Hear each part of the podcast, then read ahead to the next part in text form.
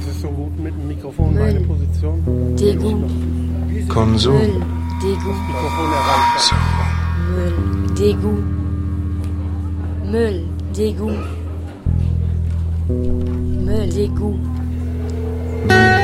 Müll, Degu,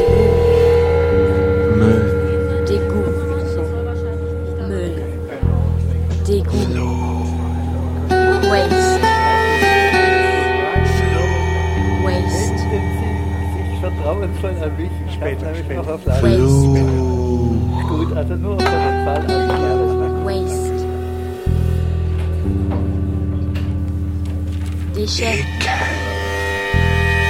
Déchet. Konsum. Déchet. Konsum. Déchet. Konsum. Déchet. Konsum. Konsum. Konsum. Konsum.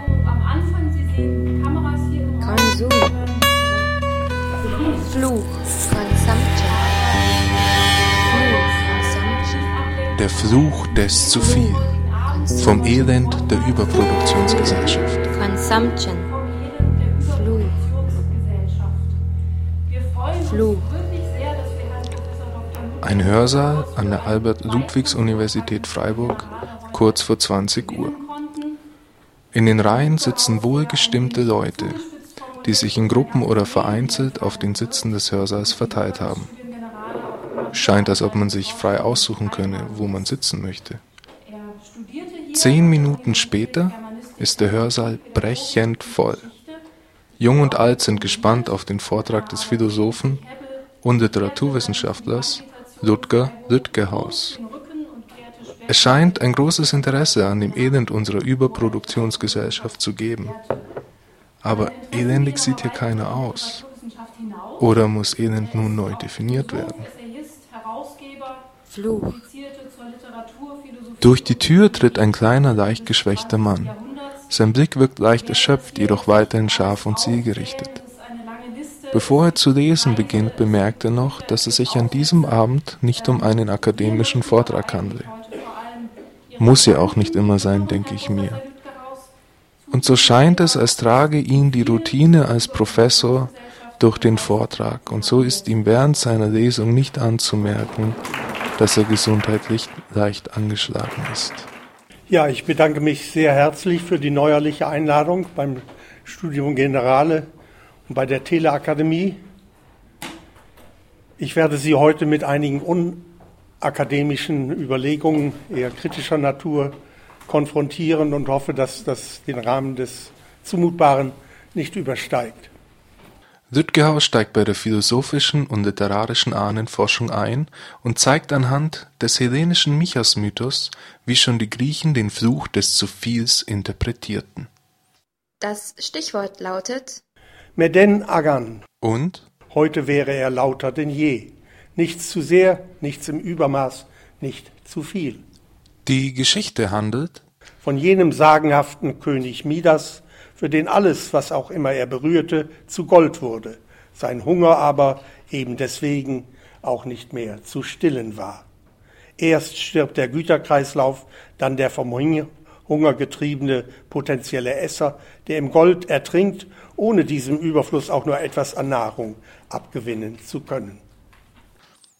Weiter versucht Lütgehaus mithilfe der ökonomischen philosophischen Theorie von Karl Marx das Krankhafte und Abnorme des Kapitalismus aufzudecken. Es geht ihm dabei um die Zwecke des Kapitalismus, die er in primäre und sekundäre aufteilt. Die Überflussgesellschaften der global kommerzialisierten Welt sind das Endprodukt jener zwanghaften Logik der Steigerung, der die kapitalistische Ökonomie unter allen Umständen gehorcht. Die Kapitalvermehrung, Wachstum, mit einer irreführenden Naturmetapher so genannt, ist ihr oberstes Gebot. Ihre Produktion terminiert stets in Überproduktion. Die Überbevölkerung, von der sie gerne in Bezug auf die Menschen redet, sofern sie noch nicht Konsumenten und Kunden geworden sind, ist in Wahrheit eine der Produkte. Sie ist das Menetekel einer Wirtschaft, die nicht Halt machen kann. Der sekundäre Zweck ist die Wandlung des Wertes in den Mehrwert, des Geldes in die Ware und der Ware wieder in das Geld, das Mehr Geld. Immer konsequent nach dem Motto Profiteure aller Länder vereinigt euch. Wenn das mit allen Ländern nur so einfach wäre.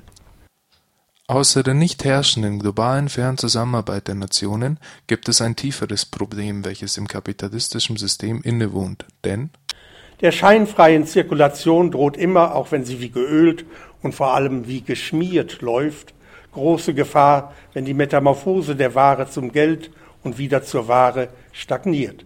Vor allem zwei Klippen muss der Prozess der Kapitalbildung und Vermehrung meiden. Erstens, dass das Geld keine Ware findet, in die es sich mit Gewinn transformieren könnte. Zweitens, und das macht die Überproduktionsgefahr virulent, dass die Wiederverwandlung der Ware in den Mehrwert des Geldes stockt. Ohne diese Metamorphose stagniert der ganze ökonomische Kreislauf, der ohnehin nur einer ist, wenn sich die rastlose zyklische Wiederkehr des Gleichen mit der Steigerungsbewegung des Profits paart. deshalb, Wertschöpfung durch Wertvernichtung. denn Ohne das Ritardando irgendeines Gebrauchs und Nutzens wandert die Ware unverzüglich auf jene Müllhalden, die die Friedhöfe des Zuviel sind. Wie sich der Umgang mit dem Kapital im Laufe der letzten Jahrhunderte verändert hat und wie unsere Gesellschaft darauf reagiert, formuliert Herr Lütgehaus so. Anders als in den vergangenen bürgerlichen Gesellschaften, die noch die innerweltliche Askese als Ansparchance für das Real- und das Tugendkapital schätzten, werden die Konsumenten, wenn sie wieder erwarten, doch dem Geiz frönen wollten, für ihre Verweigerungshaltung gescholten.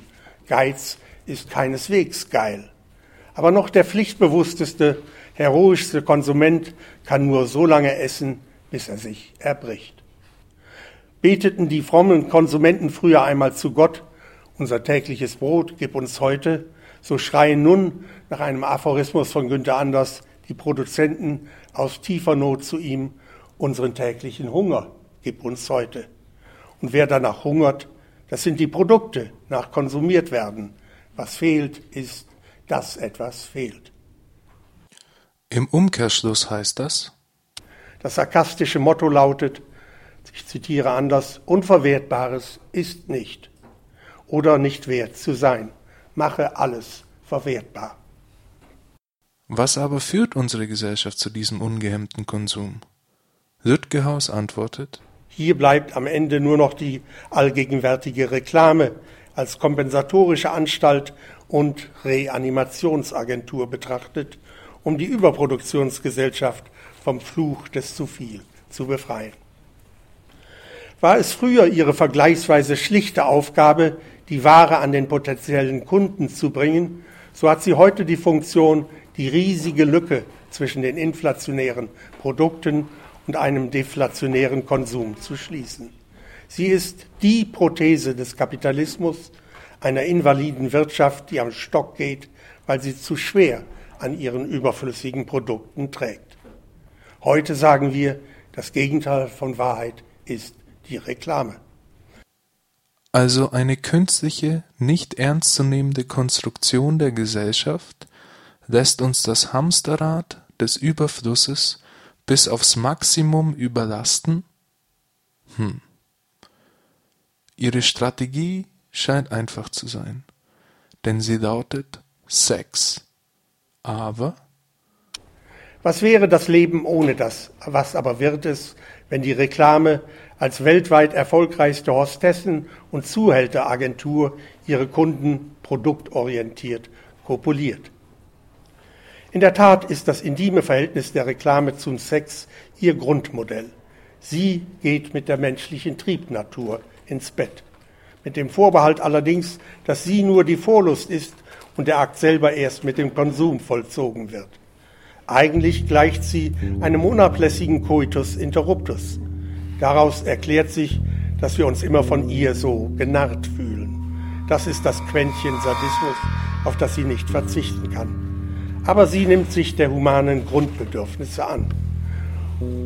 Strahlender als alle ihre Vorgängerinnen die Religion, die Philosophie, die Kunst, die Geschichte, ist sie die Gloriole der entfremdeten Welt. Sie ist die Krankheit, für deren Therapie sie sich hält.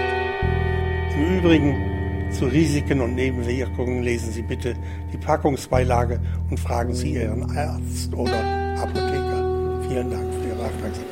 Müll. Müll. Müll. Fluch. Konsum.